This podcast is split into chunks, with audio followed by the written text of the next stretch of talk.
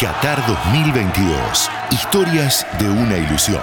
En este episodio, el motivo por el que Lionel Scaloni se convirtió en técnico de la selección.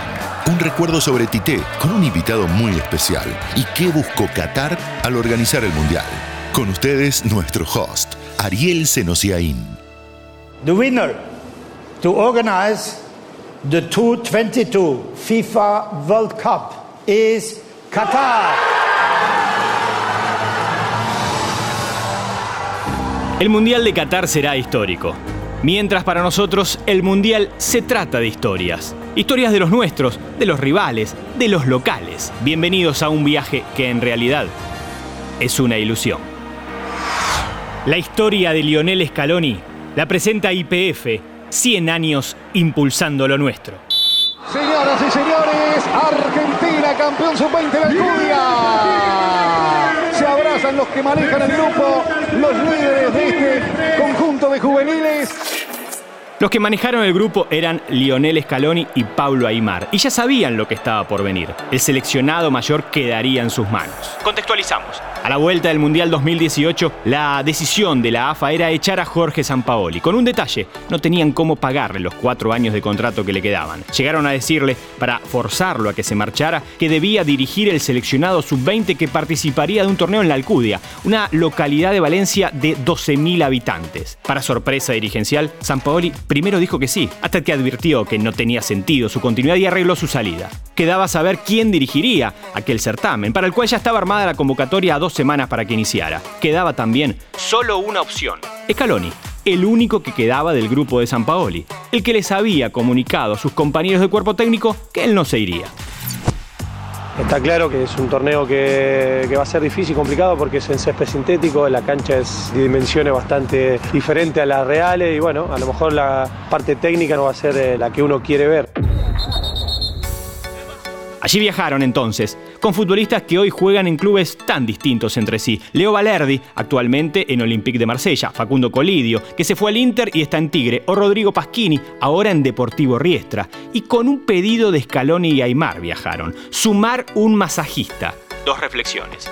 Por un lado, sabían que el césped sintético traería algunos inconvenientes y por otro, resulta increíble que hayan tenido que pedir especialmente un masajista para un torneo de selección. Pintaba el torneo que se jugaría, un torneo atípico y a la vez clave, ¿por qué no decirlo?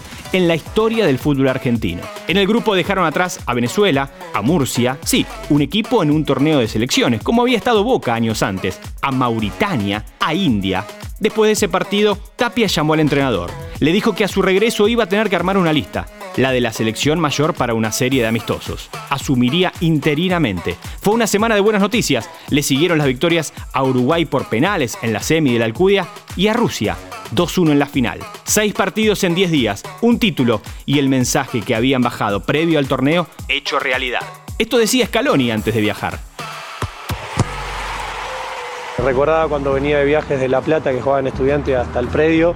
Yo venía de estar en la primera división de estudiante, a lo mejor con mis caprichos porque estaba en primera, llegaba acá y era totalmente diferente. Eh, pongo ejemplos de, no sé, de venir afeitado, de tener la, camiseta dentro del pantalón, las medias subidas, cosa que en mi club capaz que no lo hacía.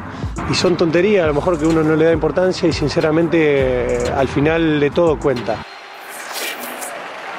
Y esto recuerda ahora Luciano Nakis, el dirigente que acompañó a la delegación. Donde parábamos quedaba en la ciudad de Almusafes, en Valencia. Estuvimos en un hotel muy humilde, digamos, para ganar tiempo y que los chicos tengan más tiempo de descanso. En vez de ir a comer al hotel después de cada partido, comíamos en el campo de juego una vez que los chicos se terminan de bañar, siempre tenemos que pedir las pizzas después del partido para que llegaran justo cuando terminaban de bañarse los chicos. Así tenían la pizza calentita y comíamos todos juntos, después levantábamos toda la basura, sin dejar todo limpito, todo ordenado. Esa era una de las consignas del cuerpo técnico, que había que dejar todo prolijo y ordenado. La verdad que es una experiencia muy linda, deja mucha enseñanza. Del hotel Dos Estrellas de la Alcudia a la concentración lujosa en Qatar.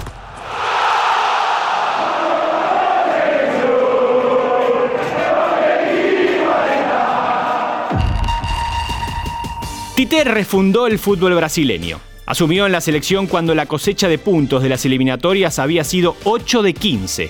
Ganaría 32 de los siguientes 36 y disputaría un buen Mundial 2018 y se llevaría la Copa América 2019 y jugaría la final del 2021 y se clasificaría a Qatar a falta de cinco fechas. Pero nuestra historia es previa, del 2014, de cuando, sin trabajo en ese momento como entrenador, visitó a algunos colegas, Arsène Wenger, del Arsenal, de quien dijo haber tomado cómo mostrarles a los jugadores lo que deben mejorar, a Carlo Ancelotti, del Real Madrid, con quien aprendió que los entrenamientos son un reflejo de los partidos, y Carlos Bianchi, que le marcó que el gran desafío de un entrenador es el equilibrio. Sobre aquel encuentro habla un tremendo invitado, sí, nada menos que Carlos Bianchi. Yo no lo conocía personalmente a Tite. Cuando jugamos la Libertadores contra Corinthians, que había sido el campeón el año anterior, luego del partido de vuelta, al final del partido, después de haberlos eliminados, vino a felicitarme. Meses más tarde recibo un llamado que me decía que quería tener un encuentro conmigo en Buenos Aires. Le dije que me diga cuándo venía y nos encontramos. Almorzamos. Fue una de las personas que a primera vista me demostró mucha humildad, simpleza y al mismo tiempo mucha personalidad. Almorzamos y conversamos bastante de fútbol, pero sobre todo cómo un conductor de grupo tiene que manejarse al frente de él. Porque lo táctico todo depende del dinero con el que usted puede contar. No es lo mismo contar con 1.500 millones de euros, caso Manchester City, que 50 millones, caso Fulham. Uno no piensa en ello, pero es una grande responsabilidad mantener el equilibrio emocional cuando se dirige un grupo con el cual se ganan cosas importantes.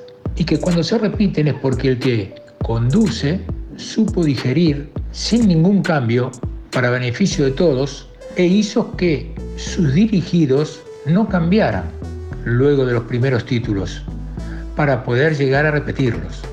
El ser humano por naturaleza propia cambia cuando en su vida algo cambia, sea profesionalmente, posicionalmente, sentimentalmente, logros. Y eso sucede cuando uno no tiene los pies bien agarrados al piso. El volar no es bueno cuando sobre todo uno se olvida del pasado para vivir solo el presente. Es muy bueno que la mente tenga siempre actual los comienzos de uno.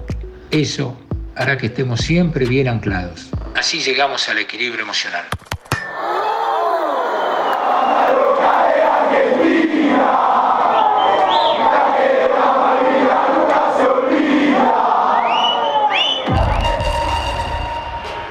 Estado de Qatar lo gobierna una familia desde el siglo XIX, la familia Al-Sani, cuyo desarrollo incluyó un hecho increíble. El anteúltimo emir, Hamad bin Khalifa, derrocó a su padre, Khalifa bin Hamad.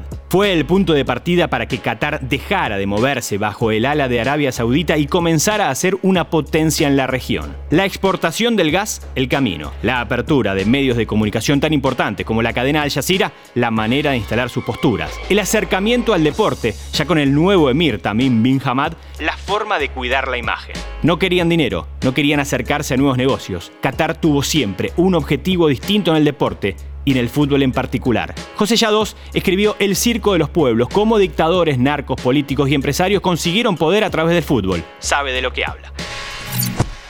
Para Qatar el fútbol es una herramienta, es un medio para fines que no están directamente vinculados con el deporte. Concretamente el gobierno qatarí quiere ser un actor internacional de relevancia y necesita al mismo tiempo limpiar su imagen después de que Arabia Saudita y otros países árabes lo acusaron de promover golpes de Estado y de proteger al terrorismo. Cuando Arabia Saudita lo acusó de promover la caída de los gobiernos de Egipto, Libia, Yemen y Túnez durante lo que se llamó Primavera Árabe entre 2010 y 2011, bueno, Qatar lo que hizo fue ir y comprar el PSG. Unos años más tarde, cuando Arabia y otros seis países dijeron que el gobierno de Doha protegía a Al Qaeda y a otros grupos terroristas que estaban generando cierta desestabilización en la región, Qatar compró Neymar. Hoy se habla de Qatar por su vinculación con el deporte más que por cualquier otra cosa. Se habla del Mundial, del PSG, de Messi, de Neymar, de Mbappé. Todo puede tener un sentido estrictamente deportivo, pero lo concreto es que Qatar, cuando lo pensó, lo pensó de otra manera. Lo ideó como un instrumento para otros fines y vamos a decir que hasta ahora su plan parecería darle resultado porque en los últimos 12 años el fútbol fue probablemente la herramienta que más lo ayudó a relacionarse con el mundo, a conseguir estatus